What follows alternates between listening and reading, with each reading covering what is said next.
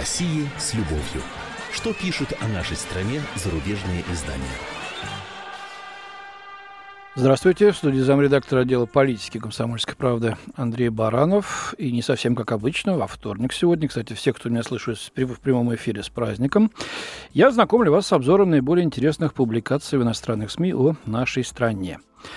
Наши коллеги продолжают заинтересованно обсуждать выступление Владимира Путина на заседании клуба «Валдай». Десять дней назад оно было, напомню.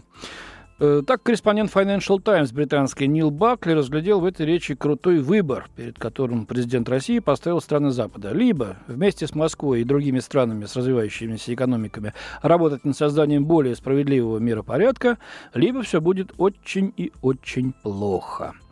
Ну, с учетом того, что изложенная Путиным версия реальности в корне противоречит той, которой придерживается Запад, сама идея начать диалог может показаться оторванной от действительности. Однако именно в этом состояло косвенное предложение Путина, говорится в статье.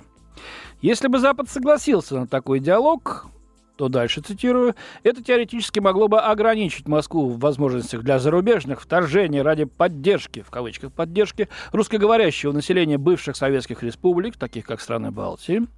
Во многих столицах западных опасаются, что именно это Москва и замышляет. В то же время Вашингтон утратил бы возможность игра... играть роль мирового полицейского, рассуждает Бакли. Вот такой он компромисс усматривает. Вряд ли это так, но компромисс любой все же лучше конфронтации. Однако, по словам Бакли, некоторые из присутствующих на встрече представителей США высказали мнение, что из-за бескомпромиссного тона высказываний Путина, ну, кстати, был компромисс, э, так вот, из-за этого тона вероятность того, что Вашингтон найдет общий язык с Москвой, стала еще меньше, в частности, в деле разрешения украинского кризиса. Конец цитаты. Э, ну, кстати, об Украине теперь поговорим. Вот Кристоф э, Шильц э, на страницах немецкой газеты «Die пишет, что выборы на Донбассе являются вехой. После их проведения стало ясно то, что вырисовывалось с момента заключения Минского соглашения в сентябре. Так называемые народные Донецкая и Луганская республики фактически потеряны для Украины и в дальнейшем будут находиться, неважно в каком статусе, под влиянием России. Не стоит предаваться ложным иллюзиям. Украина стремительно идет к распаду, а Запад бессилен что-либо сделать и просто наблюдает за происходящим, констатирует журналист. Несмотря на огромное возмущение со своей стороны, Евросоюз в целом смирился с тем, что конфликт на востоке страны будет тлеть и дальше, и, видимо, окажется замороженным на неопределенное время.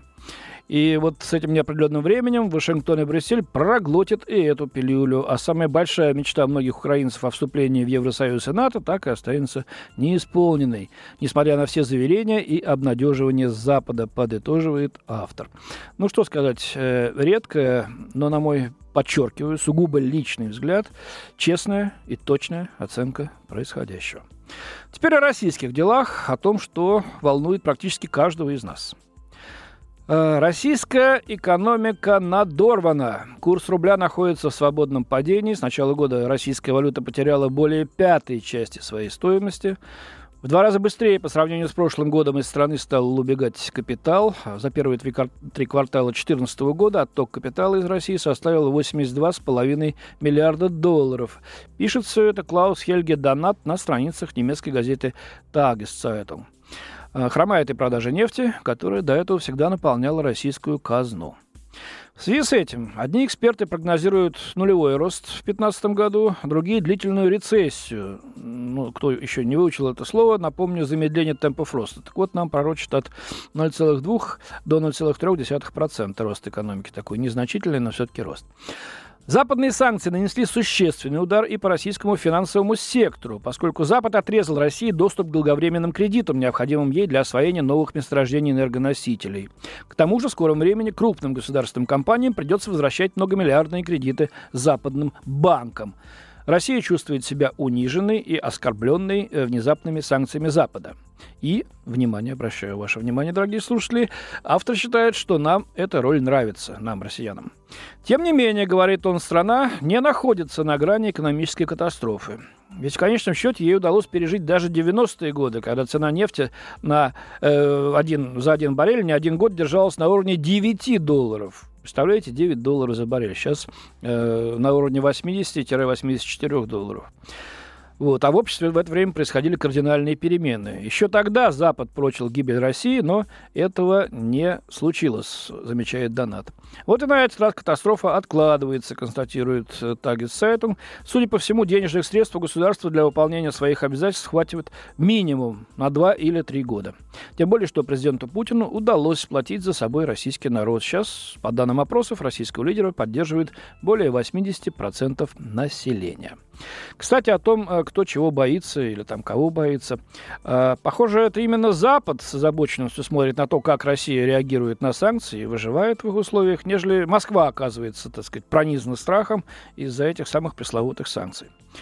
Э, западные СМИ отмечают, что новообретенная дерзость России возрождает традиции холодной войны на современном уровне.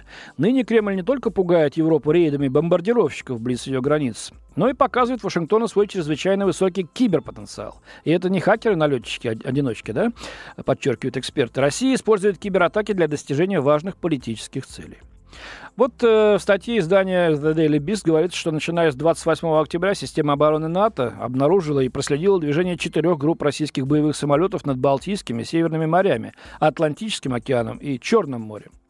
Гигантский турбовинтовой Ту-95 является платформой для пуска стратегической авиационной крылатой ракеты с ядерной боеголовкой с дальностью полета в 1600 миль, поясняет корреспондент. По мнению некоторых военных, с которыми он побеседовал, не исключено, что бомбардировщики направлялись к конкретным точкам пуска ядерных ракет. Полеты российских бомбардировщиков говорят об усилиях России вновь утвердиться в европейском воздушном пространстве, заявил газете высокопоставленный американский военный. Кажется, у нее, то есть у России, это получается. Наши союзники по НАТО вынуждены были ответить на российские вторжения. Вот. Сначала российские стратегические бомбардировщики пролетали от Арктики до Португалии. Э, вдоль границ нескольких западноевропейских стран. И хотя летчики не нарушали границы этих самых и оставались в международном воздушном пространстве, они так и не ответили ни на один запрос гражданских служб слежения, пишет швейцарская газета Тагис Анцайгер. Ну, кстати говоря, это распространенная практика. Официальные лица НАТО заявляют о необычайно масштабной активности в европейском воздушном пространстве, а правительство США расценивает маневры российских ВВС как демонстрацию силы путинского руководства. Но уважаемые слушатели. Может, ключик Кларчику надо искать в другом месте? Ну вот смотрите сами. По мнению главного редактора швейцарского военного обозрения Александра Вотравера, рейды российских ВВС являются ничем иным, как ответом на, на учение НАТО «Благородное обоснование». О, название да, придумали. «Благородное обоснование». Учения это проходили с 13 по 29 как раз октября. Определенную роль могли сыграть и такие факторы, как усиление натовской ПРО, сухопутное учение в странах Балтии и Польши, а также отказ Франции передать э, пресловутые «Мистрали» нам. Российское правительство проявляет жесткую реакцию на то, что Россия считает интенсивной военной подготовкой НАТО вблизи ее границ, уверен швейцарец. А вот статья в «Нью-Йорк Таймс». Когда Белый дом обнаружил, что его незасекреченные компьютерные системы были взломаны, разведка изучила цифровые данные и сосредоточилась на главном подозреваемом – России, который предположительно использует свой чрезвычайно высокий киберпотенциал для тестирования американских оборонных систем. Однако Россия хорошо замела следы, и официальные лица пока не могут ничего сказать с определенностью. Цитата. В прошлом году эксперты нескольких американских компаний в области кибербезопасности зафиксировали российскую кибершпионскую атаку, в рамках которой российские хакеры последовательно взломали более тысячи компьютеров западных нефтяных и газовых компаний и фирм, занимающихся энергетическими инвестициями. Конец цитаты.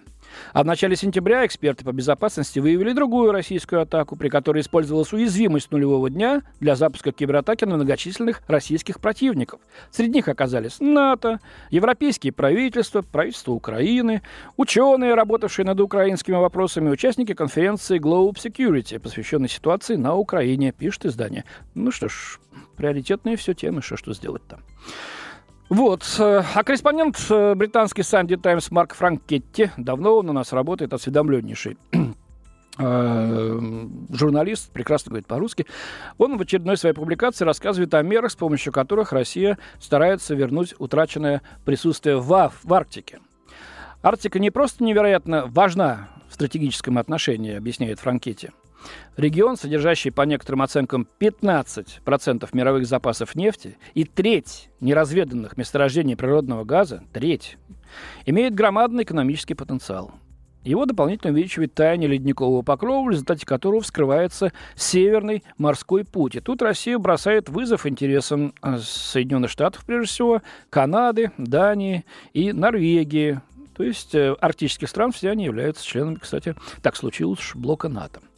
На прошлой неделе была открыта новая база на острове Врангеля. Строительство еще одной вскоре должно э, завершиться на мысе Шмидта, сообщает Франкетти. Еще в прошлом году э, российская база на Новосибирских островах, ее группировка включает в себя 10 военных кораблей и 4 ледокола. Кроме того, Москва начала развертывать в арктическом регионе подразделения воздушно-космической обороны. Сейчас на Крайнем Севере по Редвокрутой идет строительство комплексной РЛС обнаружения ракет. Эти объекты должны быть закончены в 2018 году. Ну что ж, не беспокойтесь, коллеги, вся эта активность является суверенным правом России и никак не нарушает международное право. У меня на сегодня все. До свидания. В студии был замредактор отдела политики комсомольской правды Андрей Баранов.